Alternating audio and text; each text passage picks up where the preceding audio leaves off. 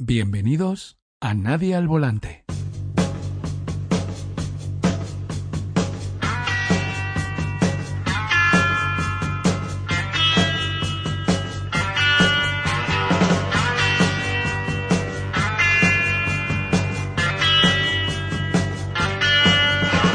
Hola amigos y amigas, bienvenidos a Radio Nadie al Volante. Hoy vamos a hablar de inmigración. Y es que el hecho de que estemos nosotros aquí hoy fue producto de la primera gran diáspora humana hace unos 200.000 años, cuando los Homo sapiens salieron de África para desplazarse por todo el planeta. Así que podemos decir que todos somos hijos de la inmigración y por lo tanto a todos nos conciernen los flujos humanos, se den donde se den, y especialmente los que se dirigen a nuestro lugar de residencia, porque también es nuestra responsabilidad cómo sean acogidas las personas que se ven obligadas a abandonar su lugar de origen. Porque la mayoría de las veces no se quieren ir, no quieren venir aquí a quitarnos el trabajo ni a molestarnos, como a nosotros les gustaría estar en su entorno, en su cultura, con sus familiares y amigos, no venir aquí a nuestro paraíso perdido en busca de un sueño totalmente efímero.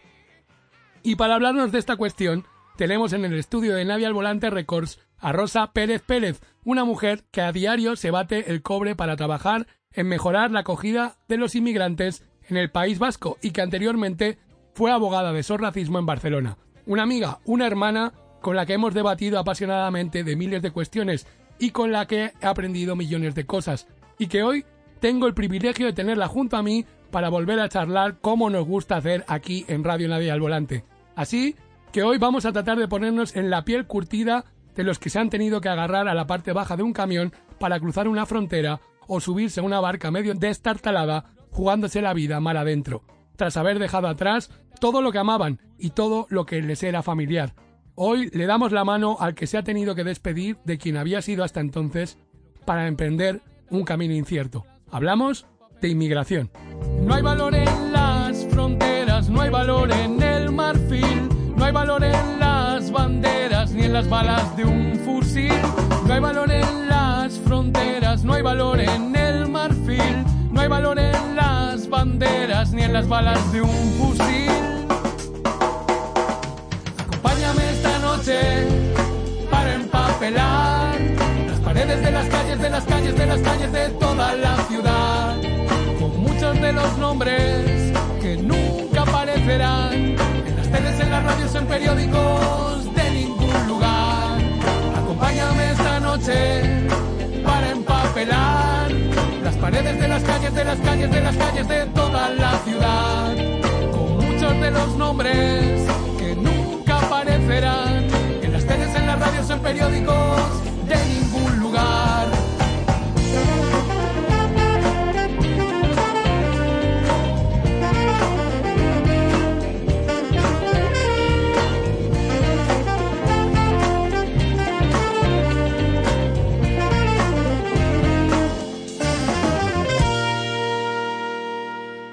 Los Olvidados, con Pablo Yupton.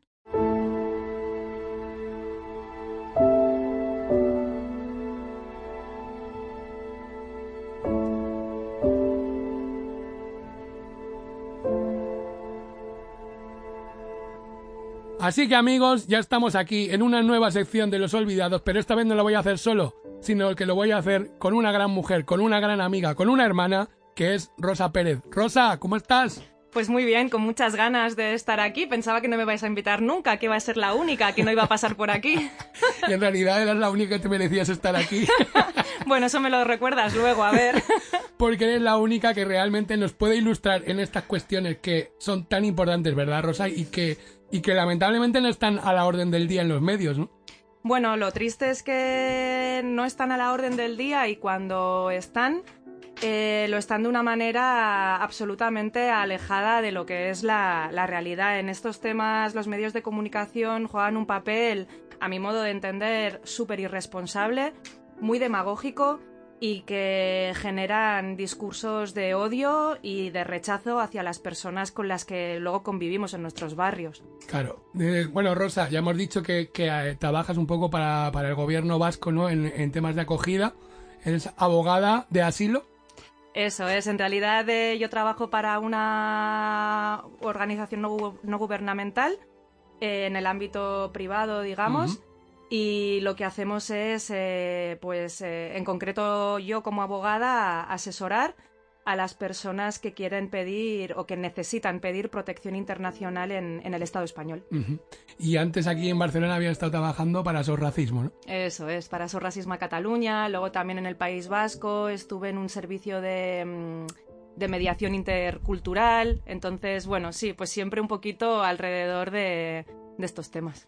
A mí lo que me gustaría, aparte de que, de que hablemos de todo el tema de la inmigración, de lo que supone, de las personas que vienen, por qué vienen y, y, que, y que, cómo les recibe el Estado español, también me gustaría, ya que te tenemos aquí, que es como esas series de policías, ¿no? Que quieres ver el día a día de lo que es una comisaría de policía que yo cuando era pequeño me encantaban, no sé por qué. Te lo tendrías que mirar. Lo tendría que mirar seriamente. Pero sí que me gustaría ver un poco cómo es el día a día de alguien que tiene que lidiar con estos temas que, por ejemplo, a mí me quedan muy lejos porque lo leo en los periódicos o por mucho que me interese, no sé lo que es tratar con esa gente, ¿no? Entonces me gustaría un poco que nos, nos contaras tu experiencia de lo que es estar ahí un poco en las trincheras, ¿no? La verdad que es, eh, es una realidad bastante complicada. Es complicada porque bueno, la verdad es que no se puede hablar tampoco muy en general porque cada persona es un mundo, es una realidad, es súper diferente, cambia mucho de unas a otras, pero sí que muy a menudo los primeros meses, te diría igual el primer año, es súper complicado.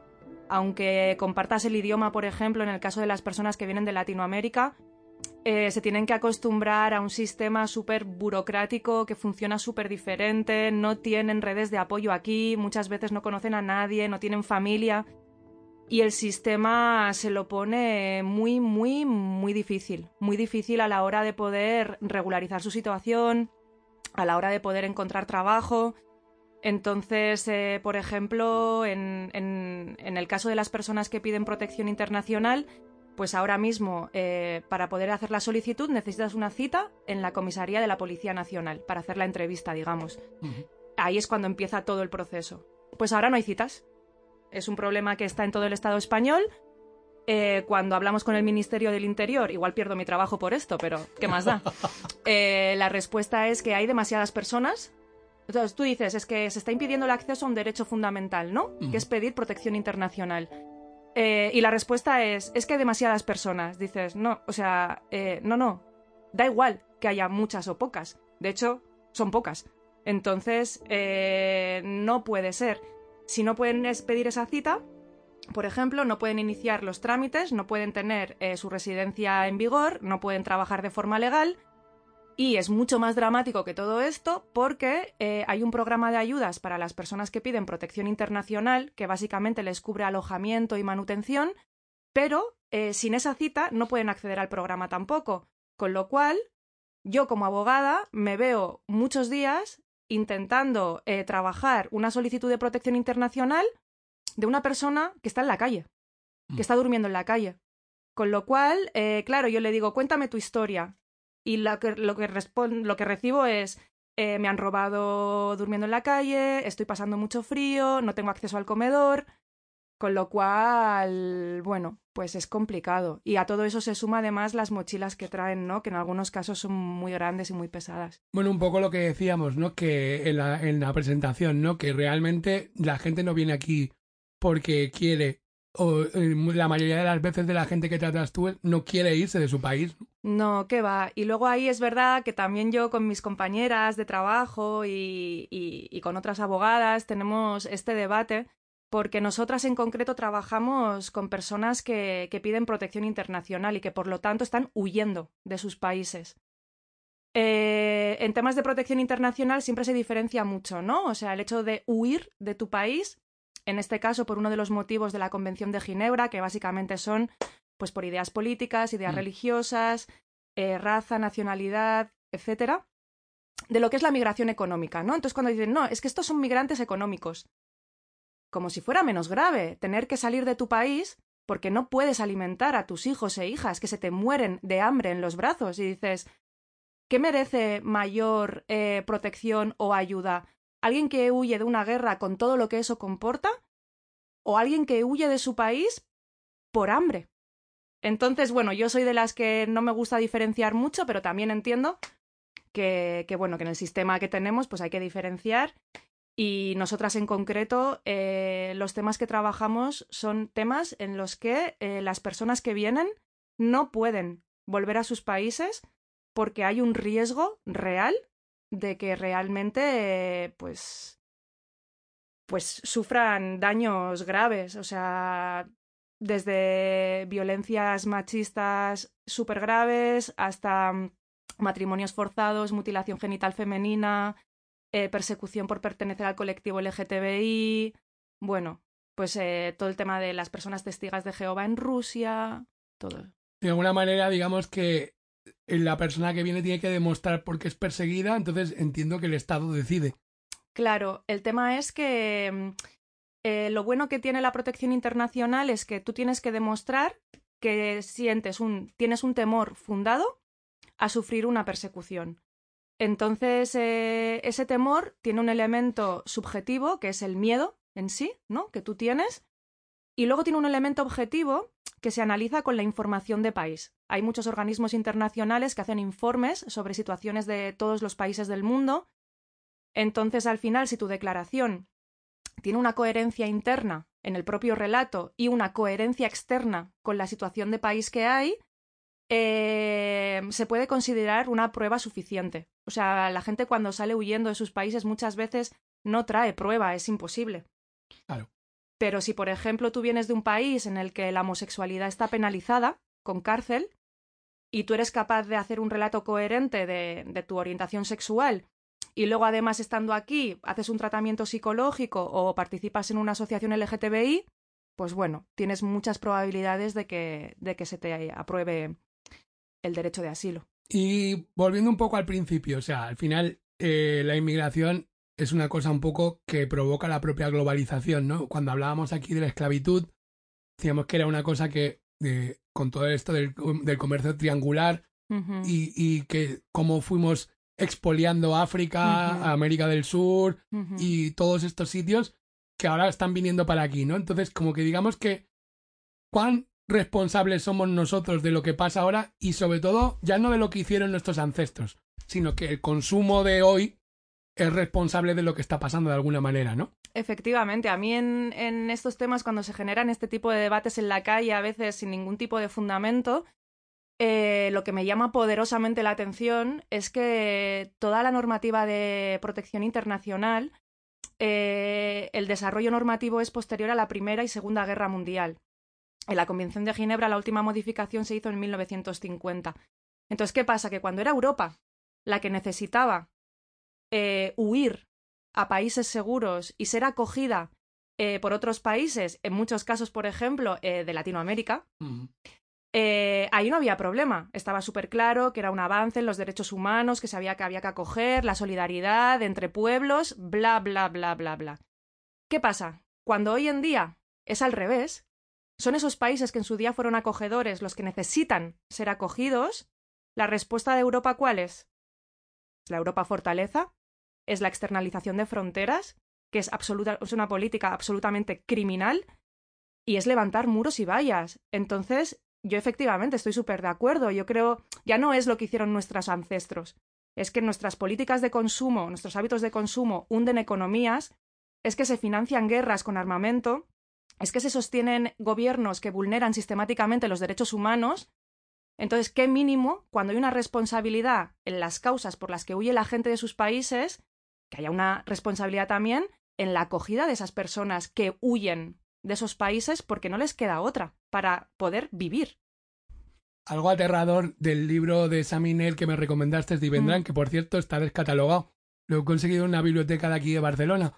Pero me pareció aterrador que él expone que los Estados Unidos, el modelo estadounidense, lo han copiado de, la Europa fortaleza. O sea, que con todo esto que vimos ahora de Donald Trump, del muro en México, o sea, la idea se la hemos dado nosotros, no es de Donald Trump, ¿no? Yo creo que, las vallas de Ceuta y Melilla fueron las primeras en, en construirte. Hemos sido, hemos sido pioneras o sea, es, es, es, increíble. O sea, no podemos somos pioneros en eso, ¿no? Es que... somos en nada y somos en eso. Pioneras en poner cuchillas en los alzados de las vallas para que la gente cuando intente saltar eh, se corte. Eh, y luego, en cuanto a la externalización de fronteras, claro, como no queremos tener esa presión tan cerca de nuestras ciudades, ¿qué hacemos? Vamos a llevar las fronteras lo más lejos posible. Vamos a firmar eh, tratados comerciales con países como Marruecos, Mauritania, Senegal, y que sean allí donde gestionen las entradas y salidas. No sé si para mí en todo esto hay, hay, hay un hecho que me parece súper ejemplificador, que es, no sé si te acuerdas que el año pasado, en mayo más o menos, de repente Marruecos levantó la valla y Mm. entraron como 8.000 personas o así de golpe. Eso viene de que eh, unos meses antes el gobierno español había eh, ofrecido tratamiento médico al secretario general del Frente Polisario. Entonces, la consecuencia ante eso fue, ah, que tú favoreces a esta persona que pueda que estaba enferma, ¿eh? que fue un tratamiento médico en un hospital madrileño. Muy bien, te levanto la valla. ¿Qué ha pasado este año? Que el gobierno español, el PSOE, el señor Pedro Sánchez, ha roto por primera vez el consenso a nivel internacional contraviniendo eh, resoluciones de Naciones Unidas y ha dado aval a la propuesta marroquí del plan de autodeterminación para el Sáhara. Y eso, todo, está ligado con lo mismo. Entonces, eh, yo este año estuve en marzo en los campamentos de personas refugiadas eh, saharauis en Argelia. No sabes lo que es eso. O sea, es que te entran ganas de llorar. Es Mm. gente que vive en el desierto y que se sienten absolutamente abandonadas porque se las está abandonando a su suerte. Y coge Pedro Sánchez para que Marruecos haga de gendarme de esa frontera sur que está cada vez más lejos de Europa, porque es lo que interesa. Ujú. Si se tiene que vender a todo un pueblo que cuenta con el respaldo de Naciones Unidas, se le vende. Y se quedan tan anchos. Y se crea un nuevo muro de contención, ¿no? Claro. De todas maneras, pues aquí se abre un tema que, que creo que es importante para que la gente entienda, ¿no? Porque al final, lo que tú decías al principio, ¿no? Los medios de comunicación, no este, precisamente, porque este es clandestino y estamos aquí en un estudio que, que, que, vamos, esto no lo, no lo van a encontrar nunca. Muy acogedor. Muy acogedor, pero nadie al volante es, es disidente total de todo esto porque no le tenemos que dar cargo a nadie, porque un poco viene de todo esto, ¿no? Los medios de comunicación se deben a unas empresas privadas que les financian. Entonces, claro, eh, hay algo muy importante de todo esto, ¿no? Que es la imagen que tenemos nosotros, los españoles en nuestro caso, los que vivimos aquí, que nos escuchan de muchos sitios y en sus, en sus respectivos países será muy parecido, como que la inmigración es un problema masivo. Es decir, que los inmigrantes son, vamos, una oleada de... Cuando vas a un dato objetivo, un dato, la verdad objetiva, es un 8% de la población. Me parece aterrador entonces ese discurso, ¿no? Es que es muy poco. Es que tenemos unos niveles de, de datos en cuanto a migraciones muy bajos. Muy, muy- si los comparas con otros países como Alemania, Francia, es irrisorio.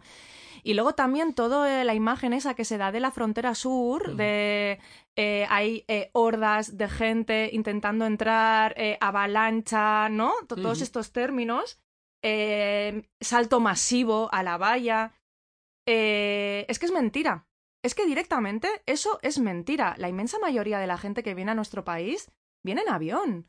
De hecho, si tú miras las nacionalidades eh, que más nosotras, porque como hacemos los informes de protección internacional, eh, las nacionalidades son Venezuela la primera, Colombia la segunda, y luego el resto va variando. Actualmente son Perú, Marruecos y Honduras. Esas son las nacionalidades que más entran aquí. Y esas entran en avión, obviamente. Entonces, eh, hay que ser un poco. hablar con un poquito de propiedad, porque además, eh, en la medida en la que esas vallas y esas fronteras se van haciendo más fuertes y se van desplazando más hacia el sur, claro, las rutas para llegar se tornan cada vez más complicadas y más peligrosas. Hace unos años, eh, justo en una patera, murió un chico yemení que había participado en las Olimpiadas, había, no sé si había ganado alguna medalla en atletismo. Claro, desde Yemen había ido por tierra hasta Libia, había cogido una patera y se había ahogado. Y dices, eh, ¿qué sentido tiene todo esto? Ponérselo tan difícil, ¿no? Claro, porque van a seguir viniendo, porque no pueden vivir en sus países. Y luego lo que hablábamos antes, que también si te pones ya en un modo productivista, capitalista y, mm, a mi modo de ver, eh, terrible, se necesitan más personas aquí que trabajen. Entonces, en este nivel también, a mí eh, se me ponen, o sea, se me abren todas las carnes, porque la gente dice que vengan ya con sus papeles a trabajar, que no se puede, que no se puede. Que a mí hay veces que me llaman empresarias y me dicen, oye, mira que sí, que es que estoy con este chico que no se entera muy bien, el pobre, yo le quiero contratar porque es súper buen currante, porque trabaja súper bien, es súper responsable, no sé qué, no sé cuántos. Eh, le voy a hacer un contrato indefinido, le voy a pagar 1.500 euros al mes. ¿Qué hay que hacer para sacarle sus papeles? ¿Cuánto tiempo lleva aquí? le pregunto yo. Un año. No puedes. No puedes, porque la ley de extranjería, aparte de ser racista, es castigadora.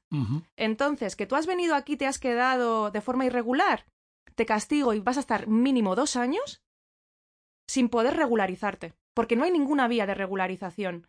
Entonces es gente que tiene un contrato de trabajo, que podría estar pagando impuestos, cotizando la seguridad social, y no puede.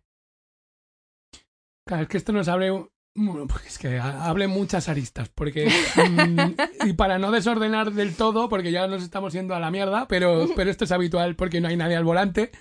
Entonces, sí que es verdad que abre un melón muy jodido en nuestra sociedad. En lo que vamos un poco a. Yo creo que también nos viene muy bien, o a mí me viene muy bien para entender, entonces entiendo que a nuestros amigos y amigas también les ayudará, ¿no? El, que, ¿Cómo repercute directamente en nuestro día a día? Y por ejemplo, ¿no? Que yo siempre me he preguntado, yo voy al tema ya que a mí voy, porque además hace poco vi Los Intocables de Leon Ness, que ya hablaré aquí en este programa seriamente cuando hablemos de la ley seca, que ya lo prometo que va a venir ese programa. Por cierto, que cuando me encontré con lo de la ley seca, también es una historia que se monta contra los inmigrantes, con lo cual esto nos persigue en todas partes. Y hay un momento que el personaje que hace Sean Connery, Malone, va con unos rifles y dice, ¿queréis acabar con el alcohol? ¿De verdad tienes los huevos de acabar con el alcohol? Pues vamos y cruzamos la calle y ahí está donde Al Capone tiene esto. Y entonces le pregunta a Elion pero entonces ¿por qué no? Si se sabe dónde está, ¿por qué no? Entonces todo esto viene porque en el libro también de Saminer dice que el 50% de las mujeres que llegan del este trabajan o en servicios o en prostitución. Y, y se lo ponen como muy fácil para que pase eso, ¿no? Hay como, sí, pues si quiere decir, hay prostíbulos aquí en Barcelona, en la Diagonal, que es el centro de Barcelona, donde se sabe que trabajan mujeres así. Entonces, ¿por qué no se hace nada? Es lo que más me, me, me vuela la cabeza y me ha volado desde niño. ¿Por qué no se hace nada antes? Pues porque la prostitución junto a las armas y el narcotráfico es, eh, está en el top 3 de los negocios que más dinero mueven en el mundo. Eh, es súper duro para mí, muy duro, muy duro, muy duro. Eh,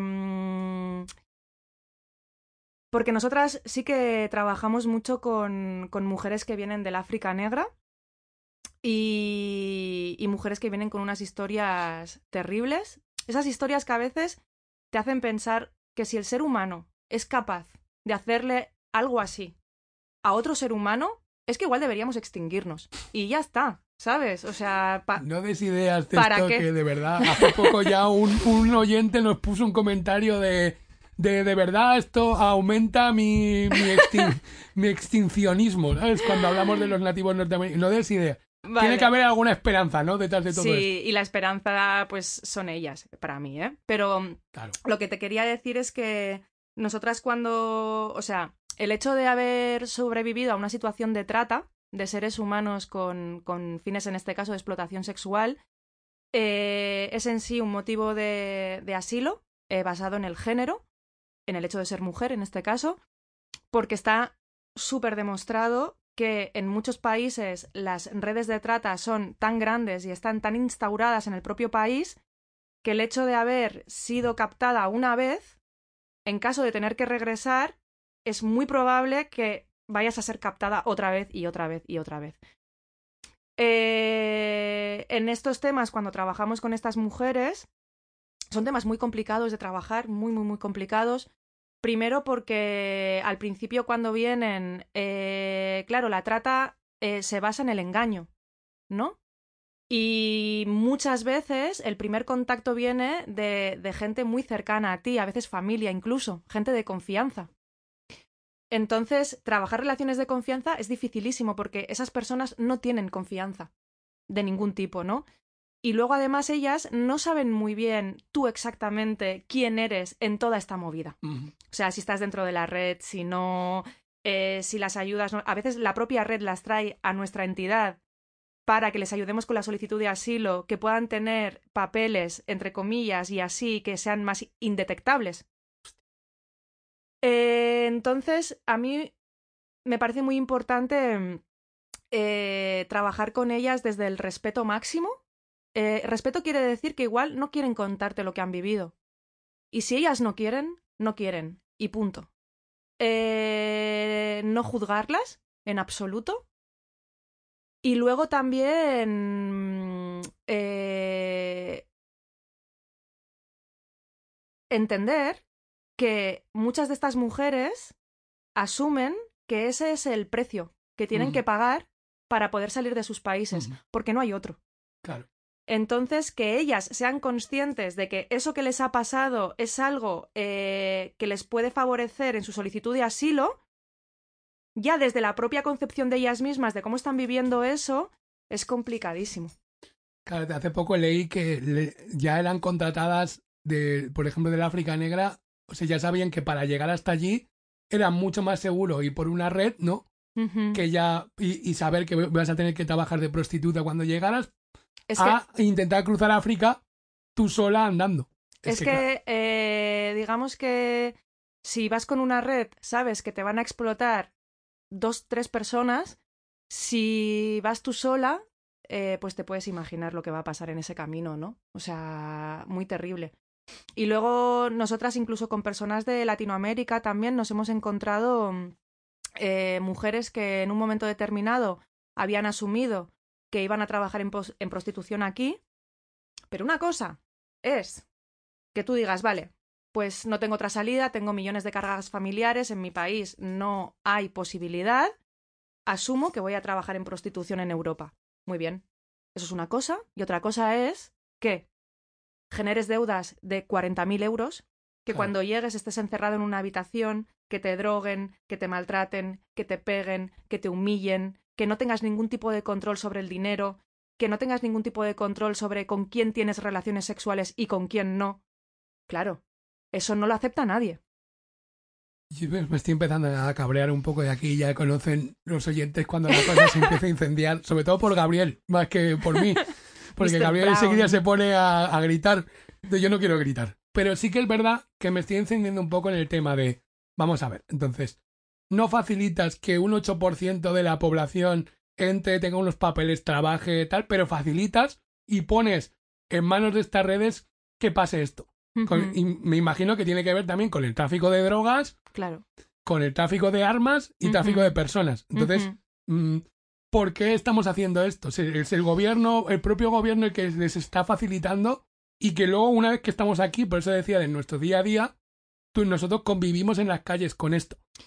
Con la droga, con la prostitución y con todo esto. Y luego, ¿sabes qué pasa? Que yo, por ejemplo, eh, sí que he hecho a nivel personal un- una evolución en cuanto a, la, a cómo yo veo la prostitución y demás. A mí me reventó el cerebro el libro de la teoría King Kong de la Despentes. Me dijiste. O sea, yo creo que he perdido neuronas y masa encefálica desde entonces.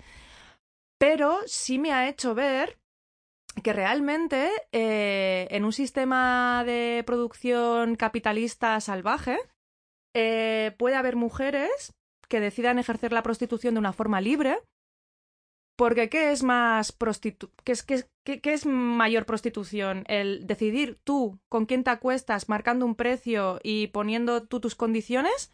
¿O dejándote la piel 12 horas al día en una fábrica que odias, aguantando a un jefe hijo puta que te maltrate, que te insulte y luego que no llegues ni siquiera a pagar las facturas?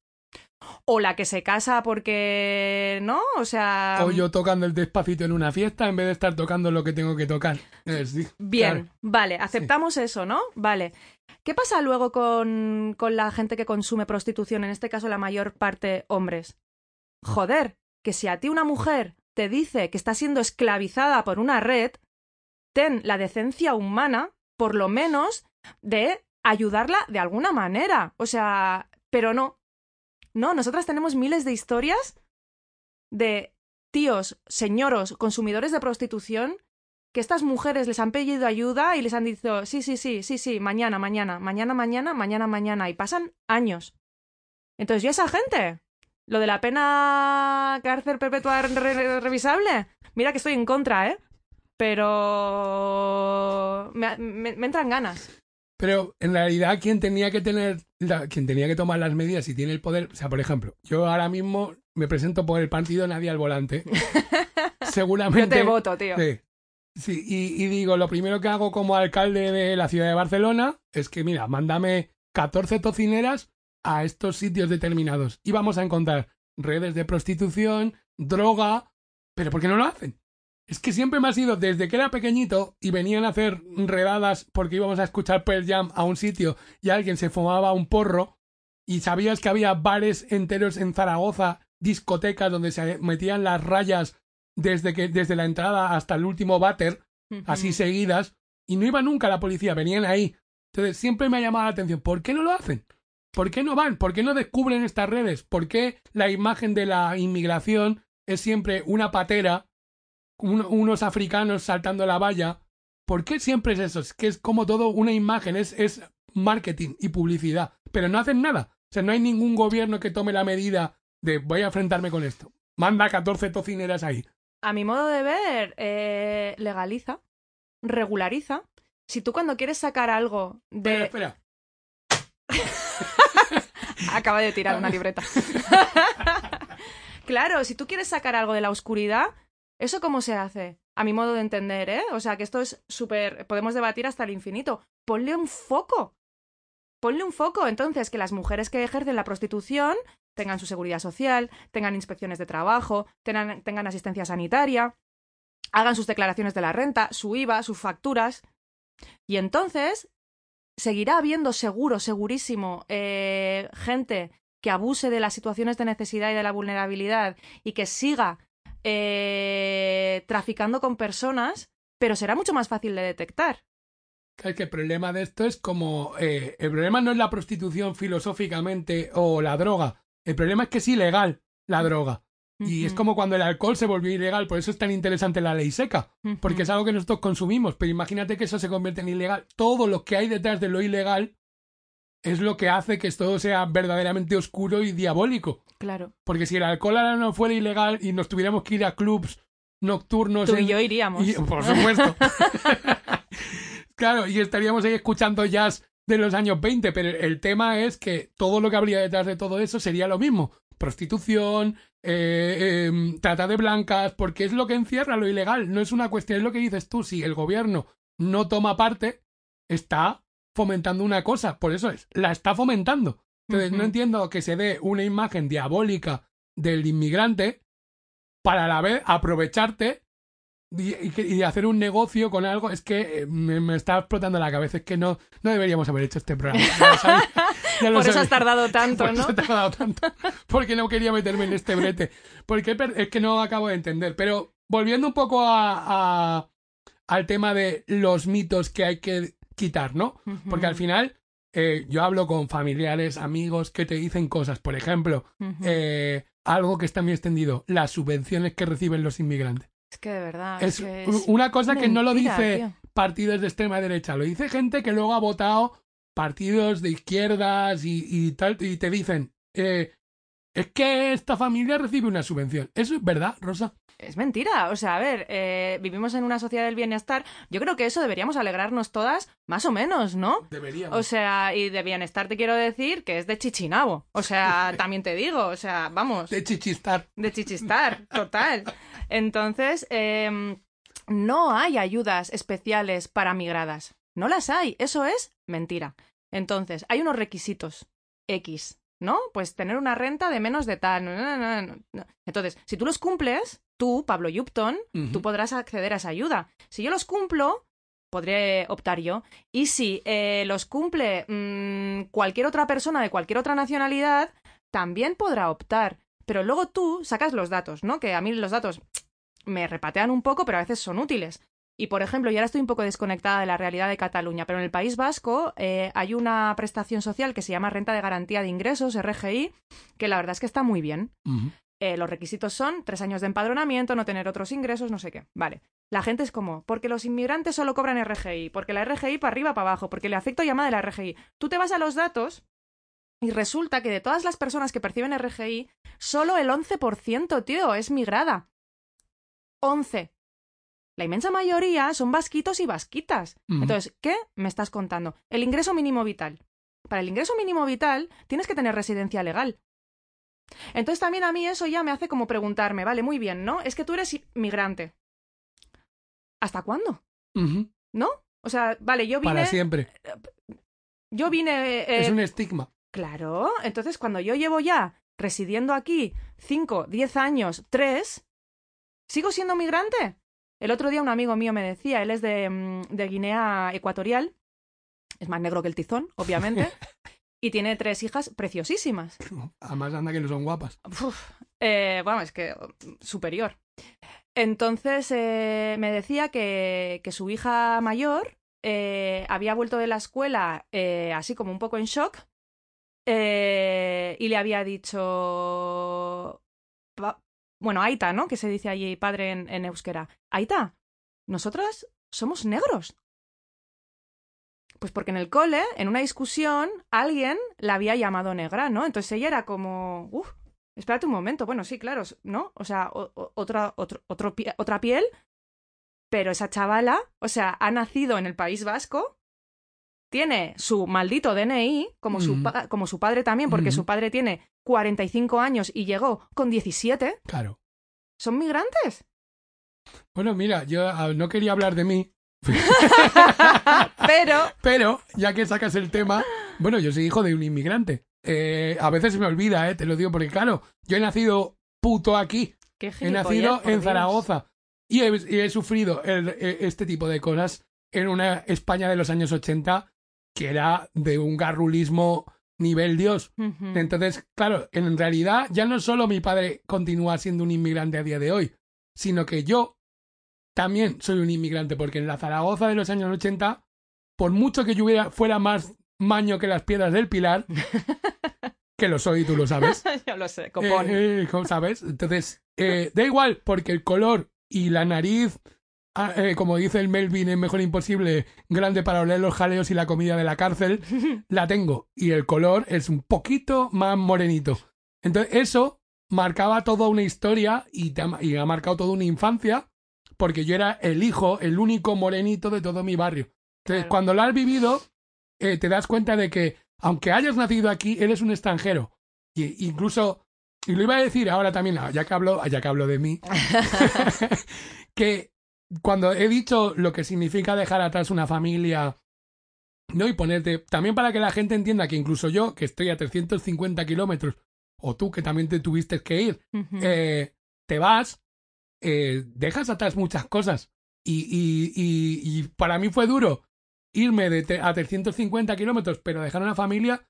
Mm, me gustaría, por cambiar un poco de tercio, eh, ¿cómo es para ellos? O sea, quiero decir, vivir aquí, traerse todo aquí y dejar todo atrás, y otra cultura. O sea, ponernos un poco en el día a día de ellos, ¿no? Claro, es muy duro y además piensa que eh, muy contrariamente a lo que se dice y la gente pueda llegar a pensar, mm, cuando vienen aquí y empiezan pseudo de cero, eh, van a peor. Van a peor porque piensa también que en el caso de África, por ejemplo, la gente que llega no son clases eh, socioeconómicas bajas, ¿eh? O sea, coger una patera de media puede costar mil, dos mil euros. Joder. Claro, o sea, se endeudan familias enteras para poder mandar a una persona aquí. Entonces, las, las, las personas que llegan son socioeconómicas medias.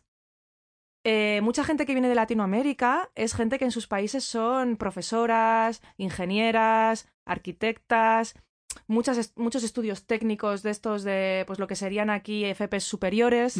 Y cuando vienen aquí, ¿tú qué crees que hacen? ¿De qué trabajan? De cualquier cosa. limpiando casas, la Ah. inmensa mayoría, cuidando gente mayor, hostelería mm, de la peor Ah, manera cascaporros, ¿eh? posible. Entonces, eso es muy duro. Es súper duro. Y una cosa que también hablan en el documental que, que también me, pasaste, que es una maravilla, Mm. Norte Salvaje, que son amigas tuyas, ¿no? Sí, al borde films. Sí. Que pues, bueno, pues aquí felicitaros por el trabajo porque es una maravilla y además me parece que sensibiliza mucho Mm, con todo el tema de lo que es ser un inmigrante. Sobre todo la parte de México es mm, bastante bestia. Pero sí que eh, el tema de. mm, O sea, de la patria en el exilio. ¿no? Que tratan como que el inmigrante que viene aquí, de alguna manera, también tiene que, que cerrarse a un, a un pequeño gueto, ¿no? Porque la acogida ya no es solo de lo- que le pone el gobierno, sino que la sensación de que estamos muy poco abiertos a crear espacios para esta gente que viene a convivir con nosotros, ¿no? Sí, siempre es el otro, ¿no? La otra, eh, lo diferente, em, el prejuicio. Y luego también es verdad, por darle también un tono positivo a todo esto que estamos hablando, que em, así como los primeros meses, a veces el primer año, eh, muchas de las personas que llegan, sobre todo si vienen para pedir eh, protección internacional, vienen muy tocadas. La, la- la gente que viene de África con esos tránsitos que a veces tardan un año en poder llegar mm, en unas situaciones muy dramáticas. Eh, es una pasada luego ver la evolución. Eso es maravilloso. O sea, es gente que al cabo de un año, año y medio, si no sabían el idioma, lo han aprendido. Eh, la inmensa mayoría, pero inmensa mayoría te estoy hablando igual de un 80-90%, están trabajando eh, y recuperan la sonrisa. O sea, a mí eso me, me maravilla, me maravilla. Es gente que ha, ha vivido eh, situaciones que te hacen ser, eh, como has dicho tú antes, em, extincionista. Sí. Y Lo dijo un oyente. me encanta, lo voy a incorporar también. Eh, y de repente, al cabo de, bueno, de repente no, al cabo de unos meses, un tiempo de poder estar tranquilas, de sentir que ya no tienen que huir, que tienen como un espacio de seguridad para pues formarse, buscar trabajo, enviar dinero a sus casas. eh, es que parecen otras personas. Y yo, por ejemplo, con estas personas aprendo muchísimo. Yo les digo, ya siempre me dicen, no, porque tú sabes, porque tú eres la experta. No, no, yo sé de normas, que no tienen ningún tipo de, de valor. Ellas te enseñan lecciones de vida. Aquí que somos amantes de Zygmunt Bauman y ya hablamos en su momento del amor líquido, que la haríamos bastante parda. Es un programa que no gustó a mucha gente porque, bueno, hablábamos de conceptos que yo creo que son difíciles de hablar y de abordar ahora porque no hay debate. ¿no? Y, y Bauman, si ahora levantara la cabeza, es de verdad que iba a decir, pero qué cojones, pero qué cojones estáis haciendo. O sea, y una de las cosas que habla en el amor líquido, que, que me, me flipó que en un libro que habla de esto, trata el tema un poco de lo que hacemos con los inmigrantes, ¿no? ¿Qué es lo que hacemos nosotros en general en nuestras relaciones? Que es ver al otro como un enemigo. Él lo ve que en tu pr- propio vecino, ¿eh? Sea del color que sea y sea de la manera que sea. O de una pareja que, que cuando empieza siempre es como esta persona me va a hacer daño. Dice, él decía en el amor líquido que, que con un inmigrante eso se multiplica, pero a la enésima potencia. De verlo, ya tu percepción es de es el enemigo. Y eso es muy difícil de, de, de luchar. Entonces, creo que lo que me parece más bestia de los medios de comunicación es que siempre la imagen sea la misma. Mm. No hay ningún tipo de limpieza ni de, ni de pulcritud a la hora de exponer. Porque sabemos todos que esto funciona por la imagen que tú das. Y la imagen que tú das es muy así. Entonces creo que influye mucho, ¿no? El, el tema que tenemos metido de ver al otro como un enemigo, ¿no? Total, total. Y luego que somos muy hipócritas, ¿eh? O sea, nos gusta mucho quedar de súper buenas, con un tufo a veces a caridad pseudocristiana, judeocristiana, que a mí es que me entran ganas de vomitar. Eh, y Ten mira, Cuidado que estás regular hoy. Estoy un poco regulera, es verdad. Es que he tenido una pequeña indigestión esta mañana. Bueno, eh, a mí ha- hace poco tuve que hacer una entrevista para la radio allí en el País Vasco y el, la- el tema de la entrevista era Afganistán un año después, ¿no? Porque se cumplía un año de la, de la toma del poder de la, por parte de los talibanes. Y claro, cuando entraron los talibanes y empezaron a evacuar gente, eh, al principio la ola de solidaridad ¿no? y de empatía fue gigante, todo el mundo estaba dispuesta a todo, a ayudar, a lo que fuera. Eh, un año después, estas personas que salieron, que muchas están con nosotras en nuestra entidad, eh, bueno, muchas, o sea, pues bastantes familias, tienen el asilo reconocido, eh, muchas tienen trabajo, algunas compatibilizan las ayudas del asilo con el trabajo, pues porque igual son familias de seis y con niños pequeños, criaturas, pues solo puede trabajar una. Bueno, eh, no pueden eh, hacer una vida normalizada porque no encuentran una vivienda. Nadie, nadie les alquila una vivienda. A pesar de tener una nómina, a pesar de tener un certificado de nuestra entidad que dice que recibe todas estas ayudas y que tienen ayudas para un año, entonces dices, ¿cómo eres tan hipócrita? Cuando pasó lo de Ucrania, lo mismo. Nosotras teníamos todos los días gente en la puerta diciendo, oye, mira, que es que claro, yo dije que sí, que iba a coger, me la he llevado para casa, pero es que ha pasado una semana y ya no puedo más. Te la dejo aquí con la maleta, ¿eh? Venga, hasta luego. Esto es tal cual te lo estoy contando. Entonces, un poquito de por favor, ¿no? Bueno, es lo que hablamos una vez también en este programa del buenismo, un poco de andar por casa que llevamos, ¿no? Que al final es como... Eh, bueno, que estamos educados, estos valores... Yo no voy a volver a lo mismo de siempre, pero digamos que la posmodernidad y lo que Bauman destroza en esto es un poco por volver a lo mismo, lo que el enemigo principal de los inmigrantes ni siquiera es el Estado, es nuestra ignorancia. Y a eso es a lo que iba un poco. En lugar de decir, eh, pues voy a coger a una familia de Ucrania y sin pensármelo dos veces les meto en mi casa a lo loco para luego dejarles tiradas eh, tres días después porque me doy cuenta que es un marronazo, en lugar de hacer eso, trata a la gente como personas, independientemente de si tienen los ojos azules, son rubias o son más negras que el tizón. O sea, bueno, al final eh, llevamos haciendo varios programas de lo que fue el Congo, de la esclavitud, de todas las sociedades de eugenesia que salieron en Estados Unidos, de directamente en las cruzadas, ¿no? Que ya era por limpieza de sangre. Toda esta idea del racismo que creemos que no está, que se ha evaporado, que solo es un sector pequeño de la población de recalcitrantes, que lo es. También, en gran medida lo es. Pero hay unas dosis de racismo que ya están implícitas en nosotros. El racismo líquido. El racismo líquido, hostia, qué buen libro, vamos. Pauman resucita o lo escribimos nosotros, ¿eh? Porque de verdad, el racismo líquido es que es algo así, ¿no?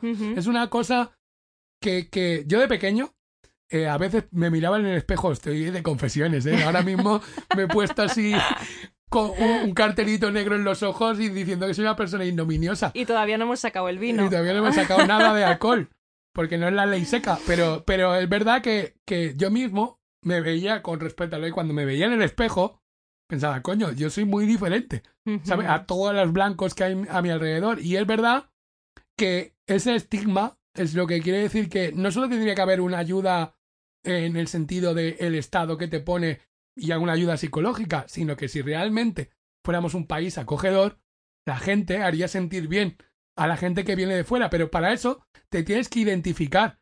O sea, lo, lo que cuando tú ves una película, ¿con quién te identificas? Con el que te ponen que es el bueno o el malo o, o tal. Si tú nunca te pones en la piel de esas personas, eh, esas personas, o sea, tú mismo nunca vas a hacer ese viaje. Mía. Y que luego, como decía el gran Humberto Maturana, eh, en tanto que seres humanos, es muchísimo más lo que nos une que lo que nos diferencia, ¿eh? O sea, yo eso lo veo todos los días, más allá de que lleven pañuelo o no, de que sean negras o no, de que vayan con chilaba, de que para saludarme me digan salam aleikum, inshallah o...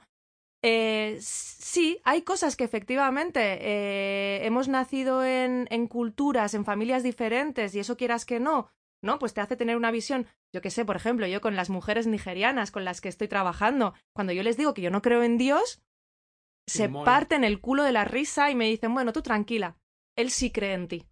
O sea, porque en su sistema vital es inviable no creer en Dios. Pero más allá de todo esto, luego cuando empezamos a hablar de familia, relaciones familiares, relaciones pseudorománticas de novios, novias, eh, relaciones sexuales, eh, la búsqueda de trabajo, la frustración, el estudiar, el no sé qué. Es que da igual. Es que es lo mismo. Y luego nosotros, al haber sido un país de inmigrantes, eh, no puedo entender que eso, bueno, también, bueno, lo puedo entender porque con quitarlo de la historia, pues ya está. Hace poco hablábamos de Neruda, decíamos que Neruda, que había sido una persona que ahora se le intenta un poco cancelar por su machismo, eh, participó en, en, el- en la que se embarcara en el Winnipeg a 2.000 españoles refugiados hacia Chile. Y, y hay fotos de españoles saliendo hacia todas partes.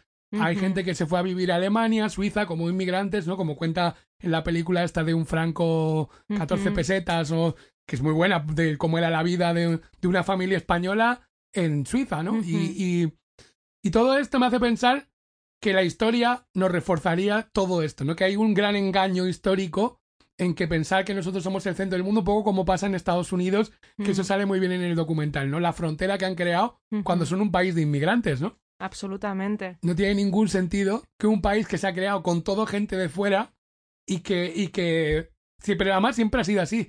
Desde la famosa isla de Ellis, ¿no? Donde se ponía como un, un mercadillo de inmigrantes que llegaban allí, que tú pasabas a Nueva York, si pasabas, de- salías de la isla de Ellis y no te volvían otra vez para allá, ¿no?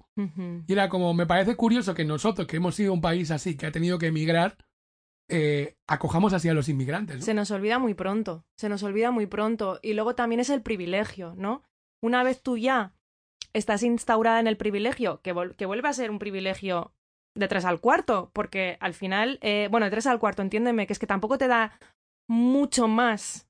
O sea, no es que digas eh, que tienes garantizadas, eh, pues no, mucha gente también con su DNI y demás eh, las lo está pasando muy mal, con muchas dificultades.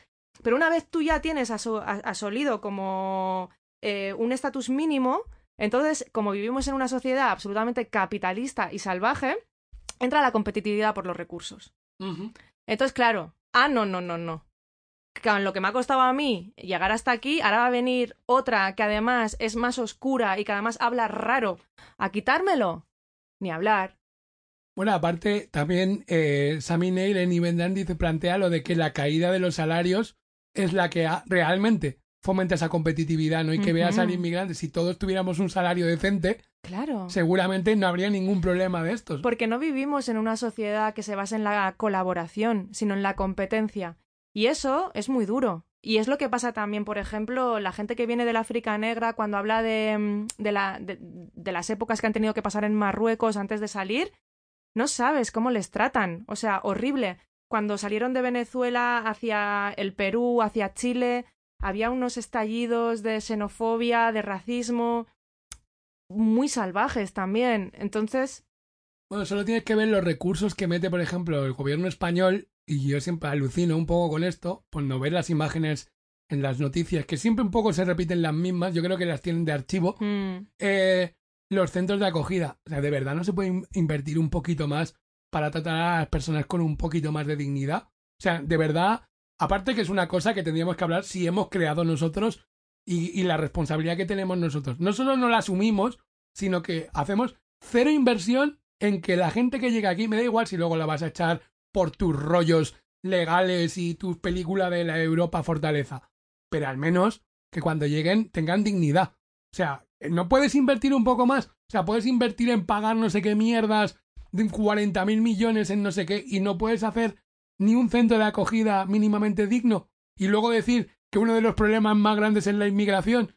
Hombre, es de una hipocresía. A mí me parece lamentable y sí me parece que es algo a reivindicar. O sea, son personas humanas como nosotras, seres humanos, personas, eh, un mínimo de dignidad en el trato, porque nos están rateando. eh, que hay demasiadas personas, que no llegan las ayudas, que no sé qué, y luego se eh, acuerdan tratados comerciales con Marruecos y demás por miles de millones de euros para que hagan de la policía fronteriza de la frontera sur.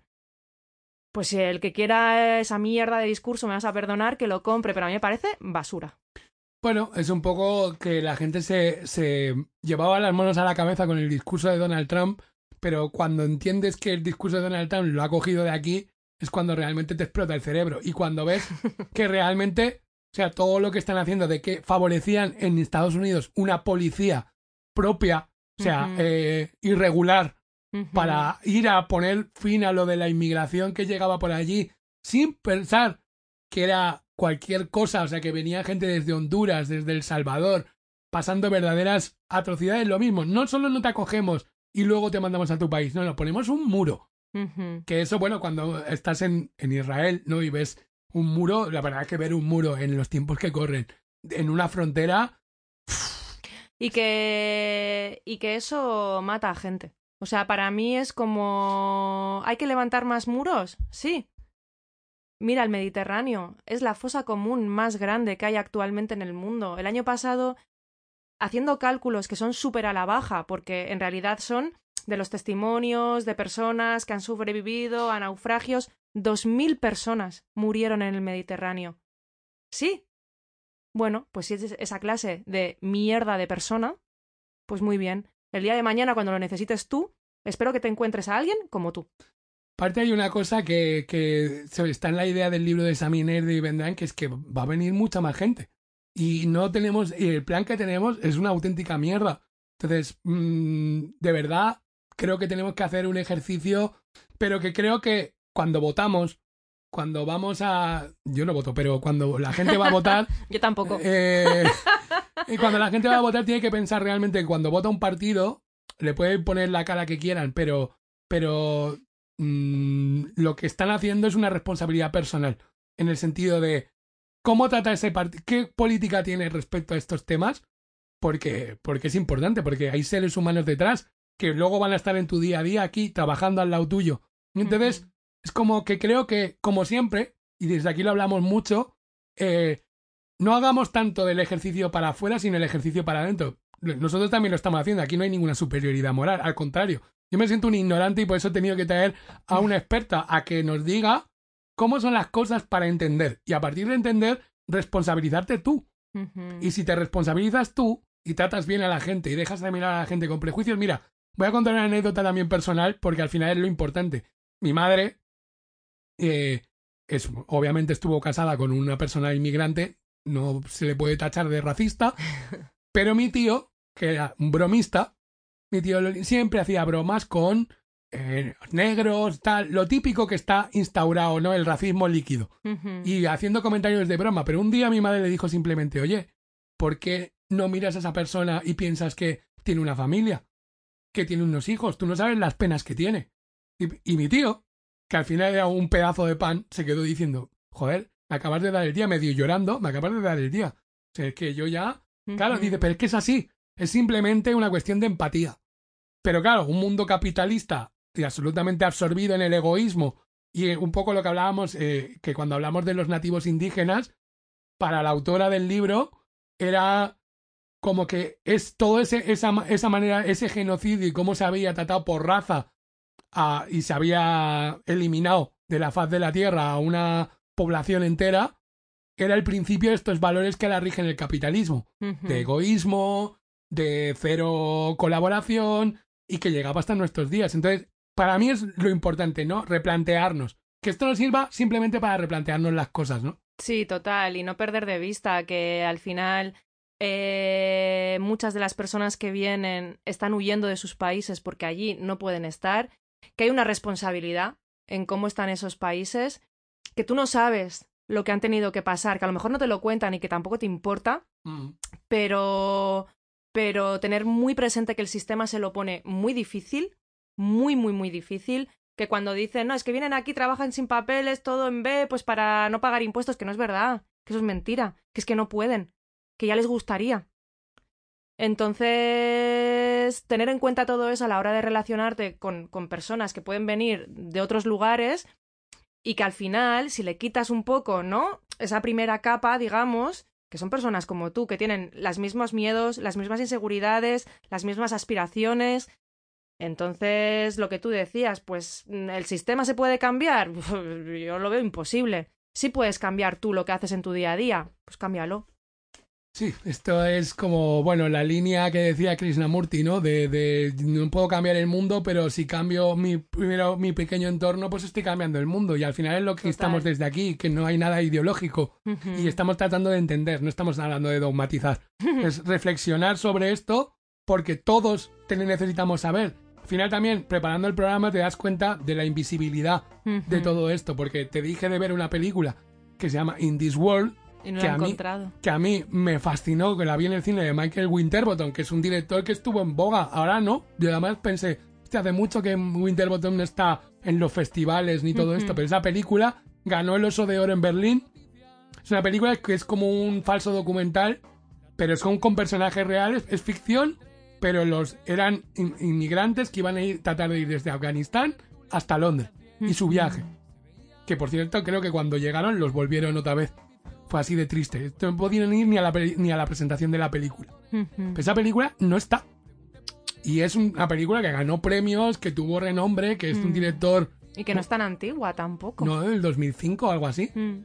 Y dices, tío, o sea, no puedo hacer por ninguna de las plataformas. Y al final también te das cuenta que muchas veces hablamos de temas de aquí que no puedes conseguir ni el libro, ni ver las películas, ni hacer como, hostia, creo que es importante también esa labor. Por eso digo que Mm. una plataforma ya, ¿qué, qué películas vamos a poner? Bueno, pues pon en Notting Hill, no sé qué, pero oye, ponemos esta de Indie World que, que va, a- hombre, no le cortes el rollo a la gente Mm. que está comiendo pizza y, y, eh, tomando helado. Y lo que decías, ¿no? Que, que lo- de, lo, de lo que es invisible no se habla y de lo que no se habla no existe. Entonces, eh, poner un poco eh, encima de la mesa todas estas realidades a mí me parece súper importante. Y ya que lo haces también, pues hacerlo con un poco de responsabilidad, ¿no? Lo que hablábamos. Yo la verdad es que me he venido muy arriba. Pensaba ser mucho más correcta al principio, no sé en qué momento he pensado que... Nadie al volante. Pero, pero bueno, encantada, la verdad. Pues yo no voy, a, no voy a decir nada más porque ya lo has dicho tú. O sea, es así. Eh, pues ha sido un placer tenerte y espero tenerte otra vez por aquí hablando de estos temas. Cuando ya sabes que aquí hablamos de los olvidados, hay esta sección y creo que era muy importante hablar de estos olvidados que son nuestros vecinos. Eso y es. los tenemos olvidados, ¿no? Que se Ujú. acaban de poner los pelos de punta. Así que amigos y amigas, ha sido un placer eh, escuchar, que nos escuchéis y que ya sabéis, aquí aprendiendo todos juntos, aquí no dogmatizamos, aquí tratamos de aprender. Un abrazo a todas. Un beso. No hay valor en las fronteras, no hay valor en el marfil, no hay valor en las banderas ni en las balas de un fusil. No hay valor en las fronteras, no hay valor en el marfil, no hay valor en las banderas ni en las balas de un fusil. Acompáñame esta noche para empapelar las paredes de las calles, de las calles, de las calles de toda la ciudad los nombres que nunca aparecerán en las teles, en las radios, en periódicos de ningún lugar. Acompáñame esta noche para empapelar las paredes de las calles, de las calles, de las calles de toda la ciudad, con muchos de los nombres que nunca aparecerán en las teles, en las radios, en periódicos de ningún lugar.